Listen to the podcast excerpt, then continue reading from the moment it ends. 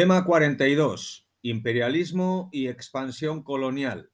Los conflictos internacionales antes de 1914.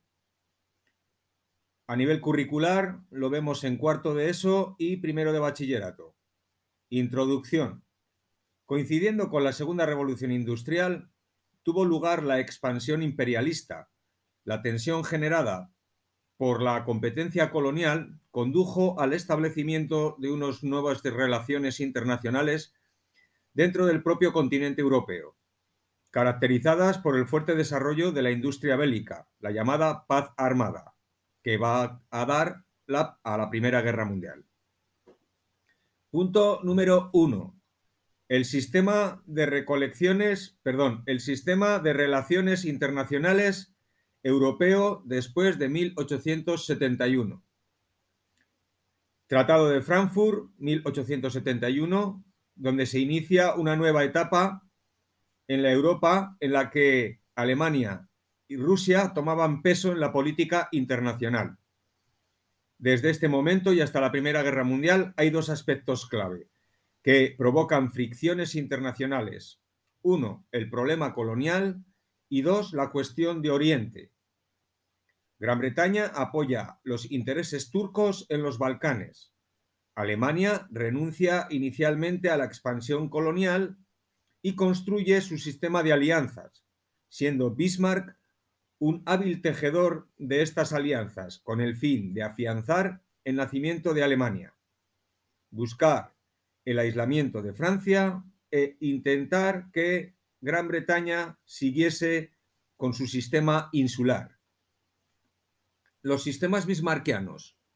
Primer sistema bismarquiano, conocido como la Liga o Entente de los Tres Emperadores, 1871-1878. Alemania más Austria más Rusia buscan eh, el ser antirepublicanos y antifrancés, pero que constituyó un fracaso ante los enfrentamientos o los enfrentados intereses de Rusia y Austria. Se disuelve tras el Congreso de Berlín en 1878. Segundo sistema bismarckiano, 1878-1888. Bismarck firma un sistema defensivo con Austria, la dúplice alianza, la renovación de la Liga de los Tres Emperadores y la Triple Alianza. Tercer sistema bismarckiano, 1887-1890. Renovación de la Triple Alianza y se firma el llamado Tratado de Reaseguro, además del Pacto del Mediterráneo. Se convoca la Conferencia de Berlín con el fin de acordar el reparto de África. Punto 2. Orígenes del imperialismo y del colonialismo. Debate historiográfico. Punto 2.1. Orígenes y causas de la expansión colonial. Los orígenes del imperialismo hay que buscarlos en el momento en que las potencias industriales europeas se lanzan a la ocupación de territorios en otros continentes, en busca de materias primas baratas y nuevos mercados para dar salida a sus excedentes de producción, además de la búsqueda de un reconocimiento mundial y afirmación nacional.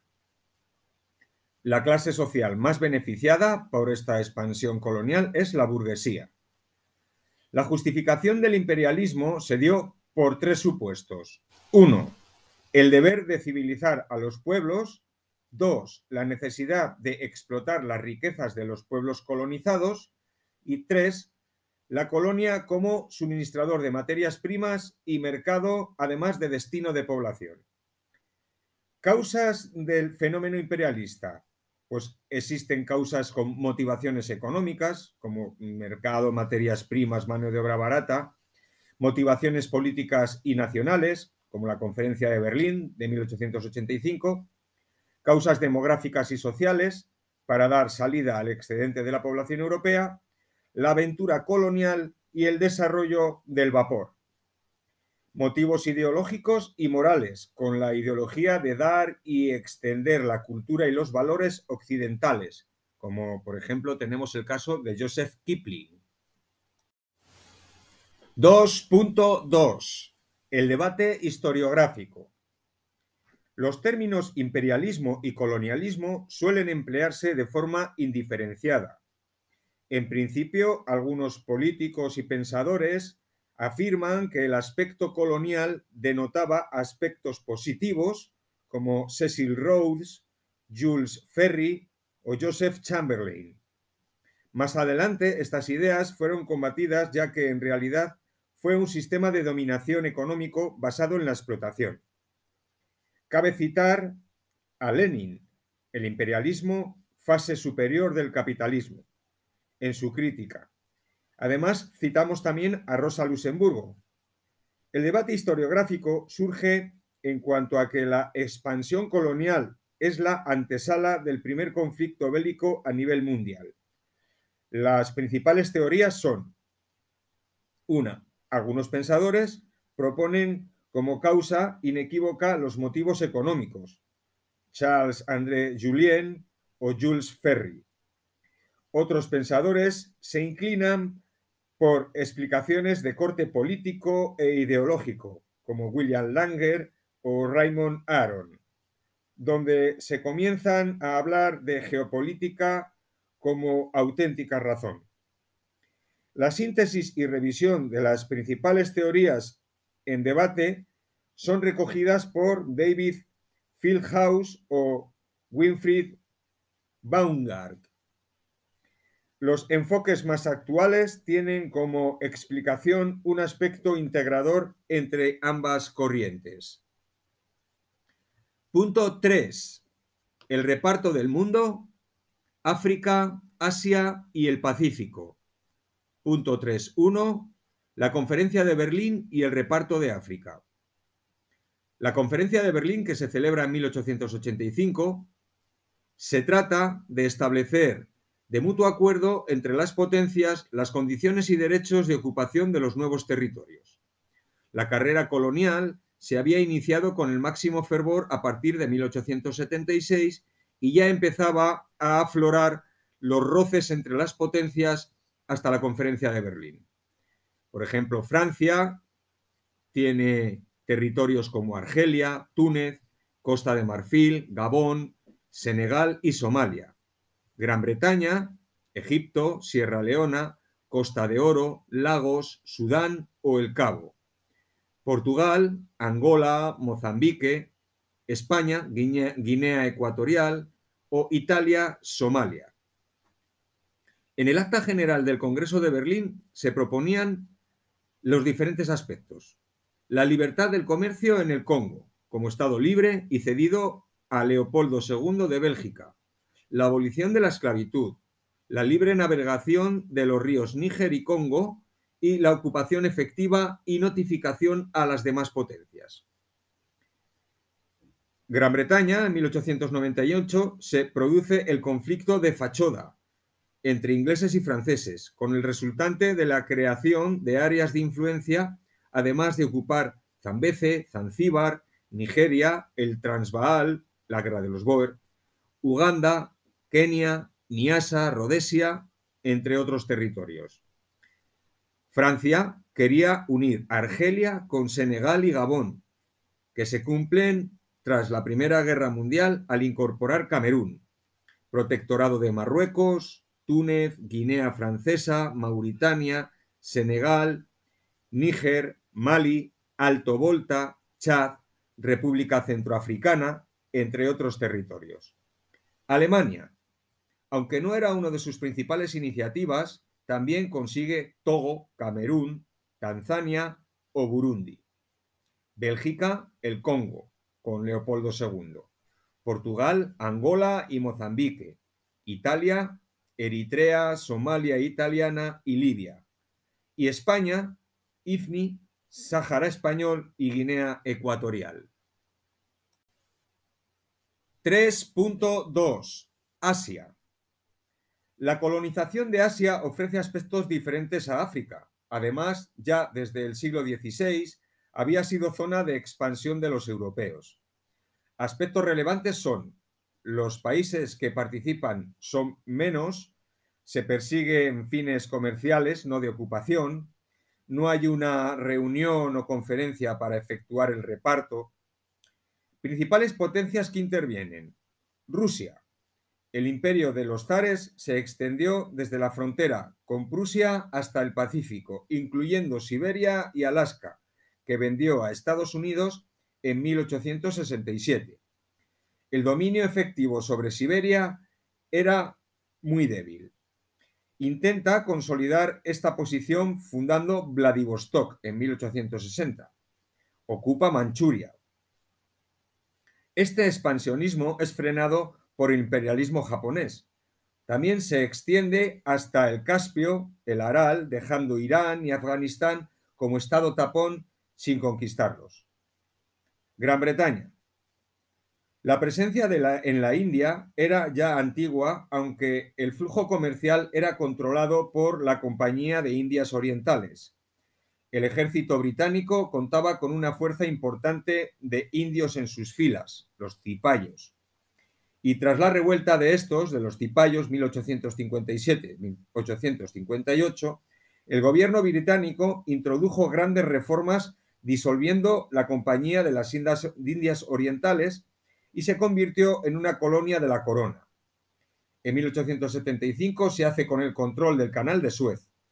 En 1876 la reina Victoria es proclamada emperatriz de la India. Estos cambios llevaron a ocupar Beluchistán, Birmania, Malasia. Tras las guerras del opio obligaron a China a abrir sus fronteras al comercio. Francia, su penetración en Asia es a partir de Napoleón III, estableciendo colonias en la Conchinchina, sur de Vietnam, Camboya y Laos. Holanda ocupa Indonesia y las islas de Java. 3.3. Pacífico. Las islas del Pacífico tradicionalmente habían sido interés de España y Holanda, pero a fines del siglo XIX esto cambia. En 1901, Gran Bretaña ocupa Australia y Nueva Zelanda. Estados Unidos, en 1989, se anexiona Hawái y tras el Tratado de París recibe Filipinas y Guam, antes españolas. Alemania se queda con las Islas Marianas y las Carolinas, que antes eran españolas. Las Islas Marshall, Salomón y Nueva Guinea. Francia se extiende en Nueva Caledonia y la Polinesia francesa. Japón mantiene sus posesiones.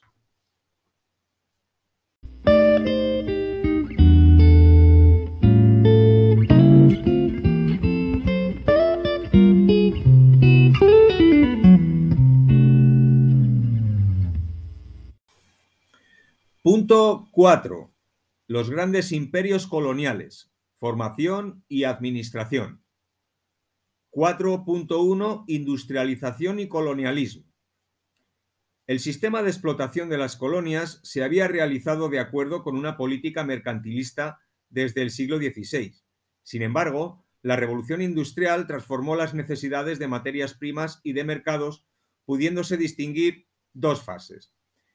Una, la primera revolución industrial, siendo Gran Bretaña el máximo beneficiario con el uso del barco de vapor y la situación, perdón, o la sustitución, entre otros países, la pérdida colonial de América del Norte en 1776.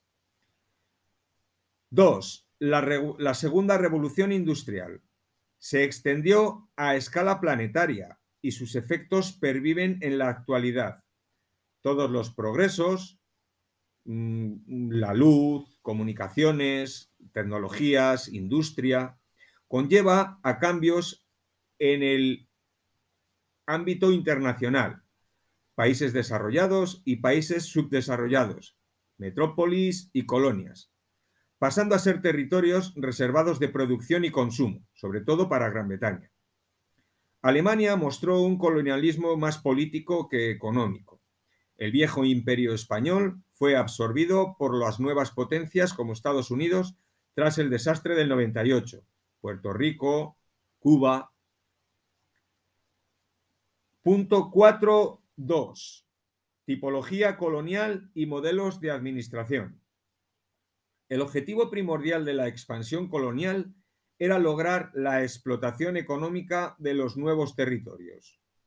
Desde el punto de vista de su orientación económica, las colonias de explotación servían a la metrópoli como un mercado reservado, mano de obra barata para la obtención de materias primas y fuentes de energía a cargo de empresas occidentales, que como delegadas de la metrópoli actuaban como administradoras y organizaban la vida económica y política de la colonia.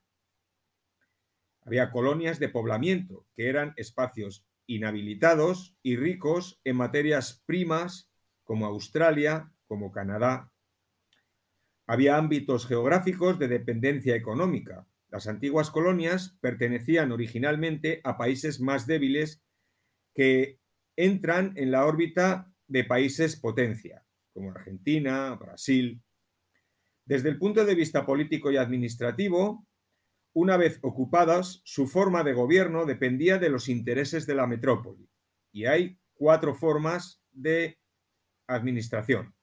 Una, los dominios, que eran territorios de igual categoría jurídica que las provincias o dependientes de las metrópolis. Protectorado, implicaba un pacto entre el gobierno indígena y la metrópoli, que funciona de forma independiente y la metrópoli se encarga de representar en política exterior. 3. Áreas de influencia política o concesiones de la metrópoli. Fuerza a establecer acuerdos o se fuerzan a establecer acuerdos para establecer también población extranjera, enclaves de China, por ejemplo. Y cuatro, los mandatos que eran territorios tutelados tras la Primera Guerra Mundial con el fin de ser organizados para su independencia en un futuro próximo, por ejemplo, Irak. Punto número 5. Alternativas a la penetración europea. Japón y China. Hablemos primero de China, aunque sin llegar a perder su autogobierno, tuvo que someterse a la explotación de las potencias extranjeras. Eh, con Gran Bretaña, el Tratado de Nankín en 1842, con el fin de la Guerra del Opio. Se da la Guerra Sino-Japonesa, en el que Japón consigue Formosa y el protectorado sobre Corea. Hablemos ahora de Japón. En 1895 contra China en 1904 al 905 contra Rusia. Rusia pierde Manchuria en el Tratado de Portsmouth. Llega a la Primera Guerra Mundial con una importante carga de tensiones con Estados Unidos y con Gran Bretaña que se trasladan hasta la Segunda Guerra Mundial. Punto 6. Principales conflictos internacionales. La paz armada de 1871 a 1914 representa el periodo final de las relaciones políticas internacionales de las grandes potencias desde la guerra franco-prusiana hasta la Primera Guerra Mundial. Los conflictos nacionalistas e imperialistas dan lugar al fomento de los ejércitos y la industria armamentística, dando lugar a la llamada carrera armamentística, protagonizada sobre todo por Alemania, Francia y Gran Bretaña. Esto, añadido al complejo sistema de alianzas, potenciaron los enfrentamientos entre las naciones sin estar en una situación real de guerra. 6.1. Conflictos coloniales. A modo de guiones, el ultimátum británico. Gran Bretaña y Portugal por Mozambique y Angola. 1890. El encuentro en Fashoda. Francia y Gran Bretaña, 1898. La Guerra Hispano-Estadounidense, 1898. Cuba, Filipinas, Guam.